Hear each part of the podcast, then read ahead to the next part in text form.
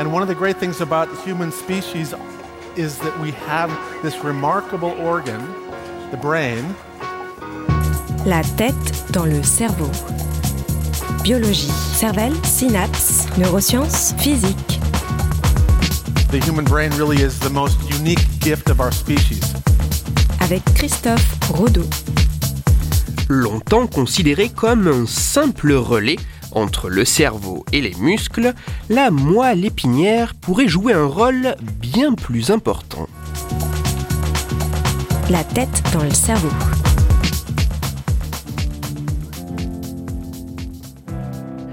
La moelle épinière est le prolongement du système nerveux qui se situe au sein de la colonne vertébrale.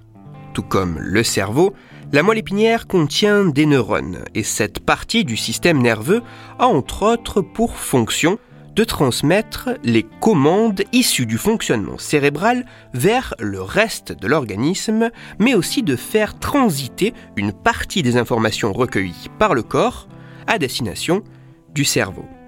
Outre certains réflexes assez simples, pendant longtemps, le rôle de la moelle épinière a été considéré comme mineur, ne servant que de relais entre le cerveau qui analyse l'information et donne des ordres et le corps qui perçoit l'environnement et agit. Mais les résultats d'une toute nouvelle étude pourraient bien changer la vision que l'on a de cette partie spécifique du système nerveux.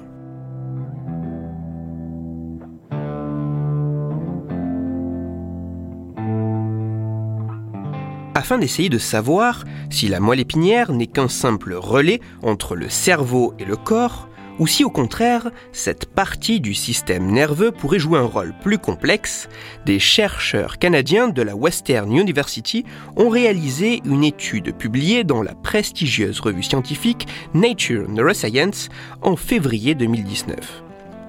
L'une des expériences de cette étude demandait de réaliser une tâche assez simple à une vingtaine de participants. Les volontaires devaient maintenir leurs mains au centre d'une cible. L'exercice peut paraître basique, si ce n'est qu'à cette simple tâche, les chercheurs ont ajouté une difficulté supplémentaire. En effet, le bras des participants qui devaient réaliser cette tâche était équipé d'un exosquelette robotisé. Un équipement posé autour du bras et muni de différents mécanismes motorisés commandés à distance. Ainsi, cet exosquelette pouvait, sur demande des chercheurs, perturber le mouvement que le participant était en train de faire en modifiant notamment la position de sa main.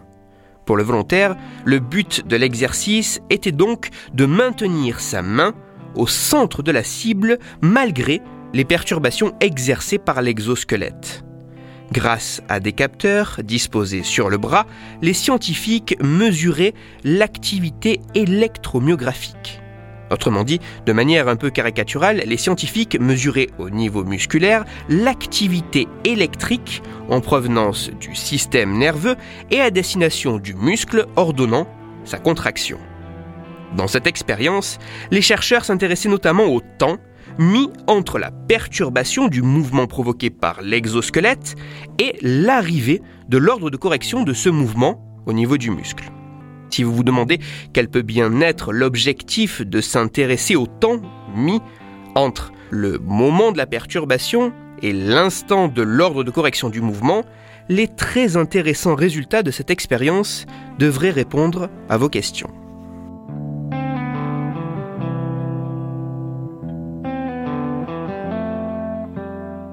Dans cette expérience, suite à la perturbation exercée par l'exosquelette robotisé, un ordre de correction du mouvement arrive en moyenne au niveau du muscle au bout de 25 à 50 millisecondes. Ce simple résultat peut vous sembler banal, mais pourtant il apporte une information assez importante. Je m'explique. De manière un peu simplifiée, pour réaliser un mouvement, par exemple attraper un objet, il faut tout d'abord préparer ce mouvement, calculer la position de la main par rapport au reste du corps, mais aussi par rapport à l'objet. Une fois que ce plan d'action est prêt, grâce à la participation de certaines régions cérébrales, l'ordre de contraction peut partir en direction des muscles en passant par la moelle épinière. Une fois la contraction réalisée, les informations en particulier issues des muscles et des articulations remontent vers le cerveau et le cervelet pour notamment comparer si l'ordre de contraction émis a bien entraîné le mouvement voulu. Si à tout hasard, le mouvement réalisé n'est pas tout à fait celui qui était planifié ou que certaines perturbations sont venues modifier ce mouvement, alors il va falloir effectuer des ajustements afin que la main puisse bien attraper l'objet. Ces processus d'adaptation, calculés au niveau du cerveau et du cervelet, sont rapides, mais prennent un certain temps. Or, il se trouve que ces ajustements, ces corrections du mouvement faisant notamment intervenir le cerveau prennent plus de 25 à 50 millisecondes. En d'autres termes, les résultats de cette étude semblent montrer que dans certaines conditions, suite à une perturbation, des ordres de contraction assez élaborés arrivent aux muscles pour corriger le mouvement de manière plus rapide que ce qui est normalement attendu. Cela ne signifie pas que l'information a réussi à circuler plus vite, mais plutôt que cet ordre de contraction n'a vraisemblablement pas nécessité l'intervention du cerveau. Autrement dit, il semblerait que dans certaines conditions, la moelle épinière puisse être capable d'ordonner des réajustements particulièrement complexes du mouvement sans que le cerveau n'ait à intervenir. Tout ceci étant assez loin de l'idée de réflexe basique et simplissime. En conclusion, considéré pendant longtemps comme un simple relais entre le cerveau et les muscles, par des réflexes assez élaborés, la moelle épinière pourrait jouer un rôle bien plus important en étant capable dans certaines conditions d'intégrer, de traiter et de répondre à certaines informations complexes sans nécessiter obligatoirement l'intervention du cerveau. Le système nerveux ne se résume pas au seul cerveau. Il n'y a pas que le cerveau dans la vie il y a la moelle épinière aussi. Il est bon de préciser que l'expérience que j'ai décrite n'est que l'une de celles réalisées dans cette étude et qui ont permis aux scientifiques d'en tirer les conclusions que j'ai exposées. Toutes les références de ma chronique se trouveront sur mon site Cerveau en argot.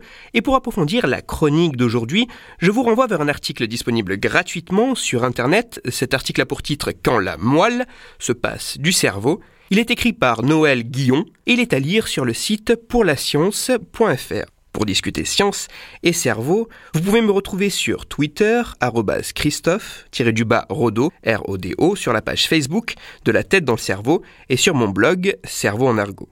Je vous rappelle que si vous, auditeur, vous avez des questions ou des sujets dont vous voudriez que je parle, n'hésitez pas à me le faire savoir directement sur mon compte Twitter, sur la page Facebook ou par mail à l'adresse la tête dans le cerveau gmail.com et j'essaierai d'y répondre dans une future chronique. Toutes mes chroniques, y compris celles-ci, sont disponibles en réécoute sur mon podcast La tête dans le cerveau, à retrouver sur toutes les plateformes, dont SoundCloud, Deezer, Spotify, Google Podcast et iTunes. Christophe Rodeau. La tête dans le cerveau.